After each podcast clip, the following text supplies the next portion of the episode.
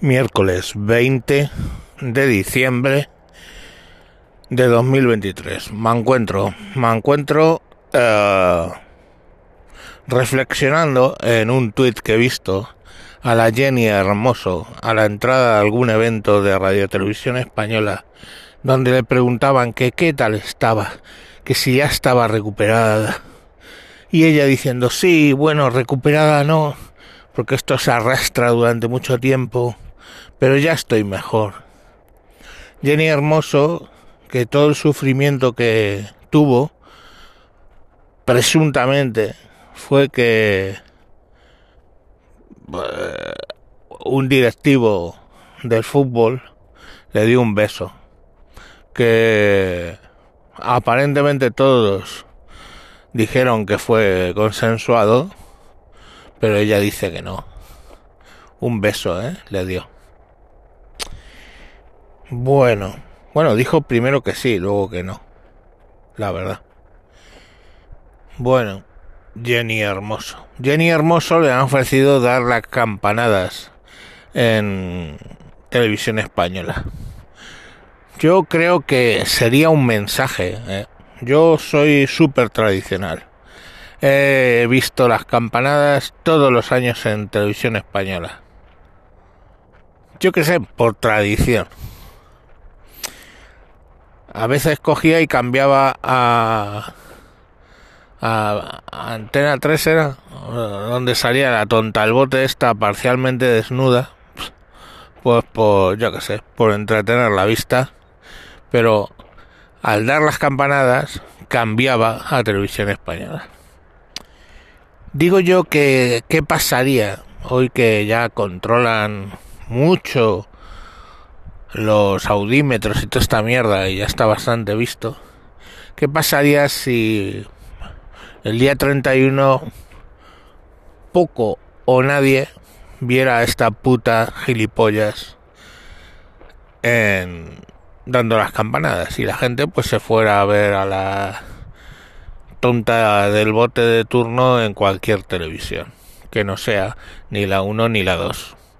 Al día siguiente habrían entendido el mensaje con una caída a lo mejor de un millón o dos millones en audiencia, que donde están consiguiendo a lo mejor de normal 7, 8 millones, este año consiguen 5, 3. Y los que conseguían antes un millón y medio este año consiguen 5, 6. Sería un mensaje a enviar Sería delito de odio proponerlo. Que no veáis las campanadas de estas gilipollas. Pues puede ser delito de odio. Y como voy a ir a la cárcel, pues ya voy a hablar. Esta puta lo que me ha hecho es darle un beso. Bueno, pues como persona a la que agredieron sexualmente, padre de alguien a quien ha agredido sexualmente, os voy a contar un poco como valor detalles. En mi caso, directamente mm, no se lo conté a nadie, estuve traumatizado hasta los 40 años, en realidad no pude tener una relación simplemente cordial con los gays, en fin, ¿qué os voy a contar? Pero eh, pongamos el caso de un menor. Si el que agrede es un presunto menor, 16 años, van a ir al juzgado de menores curiosísimamente va a tener que ir a volver a, declarar cuando la menor está yendo a al psicólogo todos los jueves cuando no puede ya dormir sola tiene que dormir con una sobrina. Si la sobrina llega de trabajar tarde duerme con la puerta abierta, abrazada a un eh, a una especie de forro polar o algo que huela a la madre. En los papeles que te llegan del juzgado, la descripción y todo eso, esa menor viene con nombre y apellidos, pero el menor agresor solo con iniciales. Mm, ya veis. O sea, parece ser que el nombre de la víctima es público, pero el agresor no. que luego te citan tú como te tú como testigo, ¿no? tú como víctima te citan tal que en enero con la admonición de que si no te presentas puede recaer una multa sobre ti de entre 500 y 1500 euros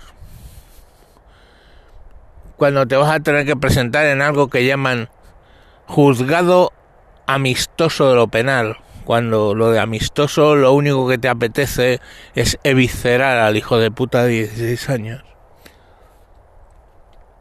Cuando, gracias a la justicia española, probablemente vayas a ir solo hasta testificar, porque ni abogado te puedes permitir.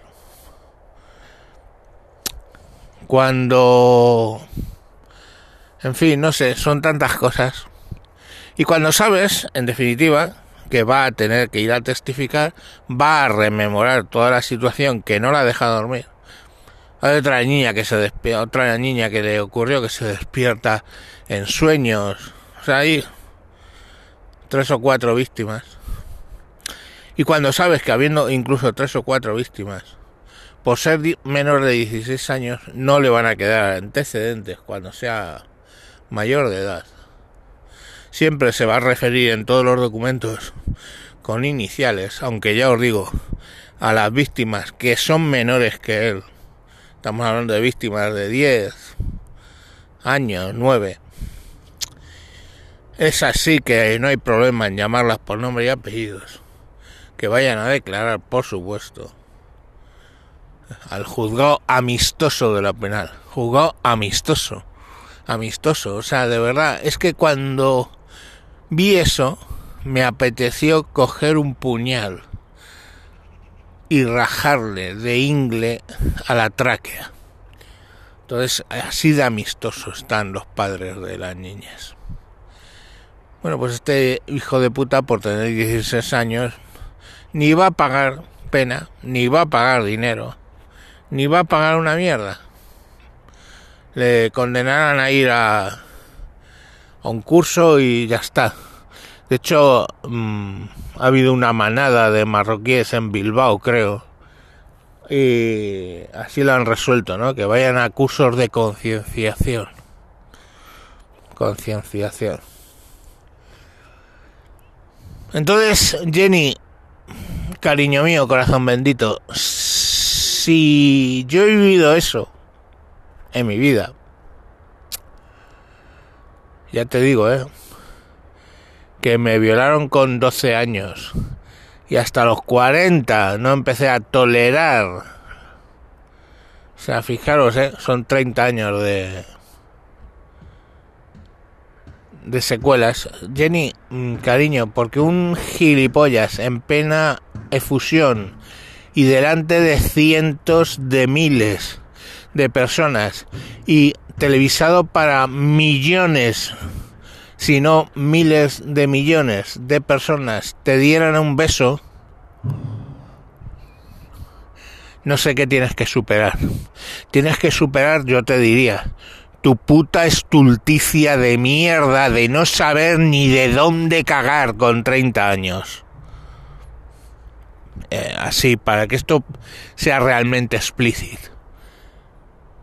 Tu puta estulticia es lo que tienes que, que superar, no el beso del Rubiales. Así que mira, te lo voy a decir finamente, ya te digo que podéis coger el capítulo, mandarlo al Ministerio de Igual Me Da, ¿eh? y que me empapelen, me suda la polla. Os podéis llevar lo que tengo. Tengo nada, el 25% os doy del nada. Eh, Jenny, cariño, vete a puto tomar por culo. Venga, mañana más.